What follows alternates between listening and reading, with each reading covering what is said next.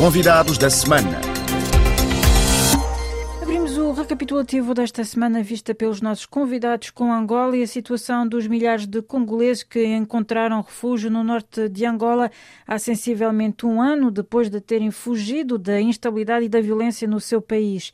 Atualmente contabilizam-se 25 mil, dos quais 11 mil aguardam por um novo assentamento, já não sendo, por enquanto, de atualidade, um eventual regresso ao Congo Democrático, como referiu Margarida Loureiro, oficial de comunicação do Acnur em Angola. É público que nós estamos a trabalhar desde o ano passado numa operação de transferência dos refugiados que residem na Lunda Norte para um assentamento naquela província, mas noutro município, que é o município de Louvoa. E essa transferência está a ocorrer desde agosto do ano passado.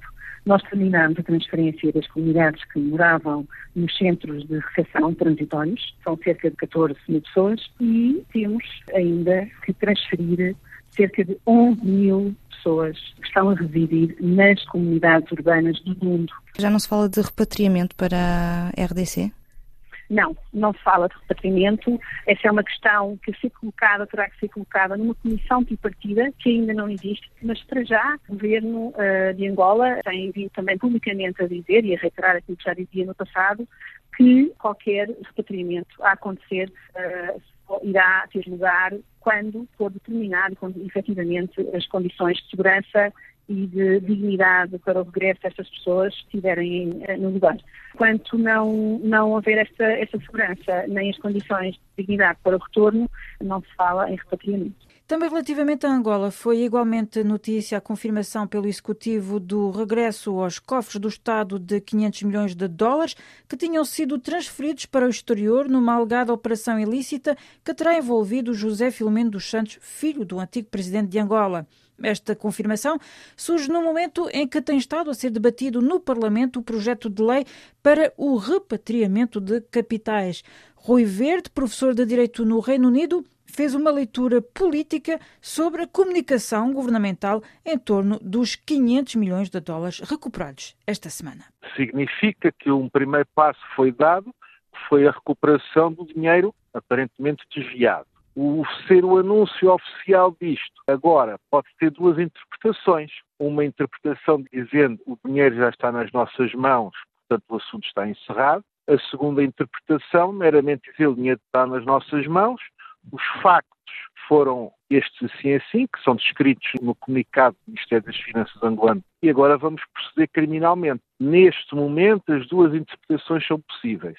O que sai no comunicado como aspecto mais importante é que o Ministério das Finanças traça uma fronteira muito clara entre os factos acontecidos no tempo de José Eduardo dos Santos, que autorizou, que teve conhecimento da transferência, e os factos ocorridos a partir do mandato de João Lourenço, que travou tudo e tentou recuperar o dinheiro. Portanto, em resumo, isto é apresentado como uma grande vitória de João Lourenço e um corte com o passado. Relativamente desta vez a Moçambique, na quarta-feira assinalou-se o dia do jornalista moçambicano, isto pouco depois do rapto e tortura do jornalista e comentador político Iricínio Salema, um caso que abalou a opinião pública e, em particular, a profissão em Moçambique, como referiu Tomás Vieira Mário, presidente do Conselho Superior da Comunicação Social de Moçambique. A forma um pouco arrogante em que os perpetradores destes ataques o fizeram, para a luz do dia e espaço público, exprime um pouco a ideia de impunidade, porque houve casos antecedentes cujos autores até agora ninguém os identificou.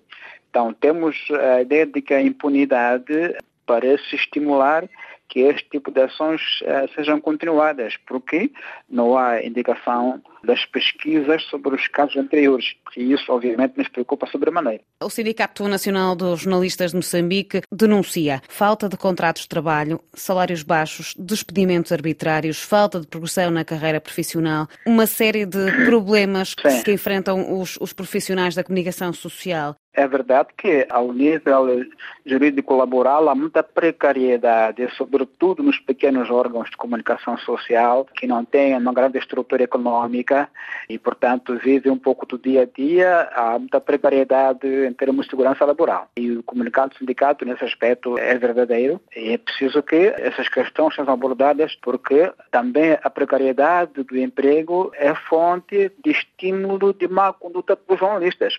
Aqui em França, Paris recebeu a visita no começo da semana e durante três dias do príncipe herdeiro da Arábia Saudita. Em linha de mira, o fortalecimento das parcerias económicas, mas também estratégicas e diplomáticas, como não deixou de sublinhar Raul Braga Pires, especialista dos países árabes, com a sua própria página internet bragapiresraul.pt. Eu vejo esta visita de uma forma absolutamente normal. O rei nem está a fazer de comercial nem nada, quer dizer, está a passear o seu prestígio e está a demonstrar uma coisa que é fundamental para nós, que é esta perspectiva de que há aqui um, um longo futuro que pode ser partilhado por todas as partes.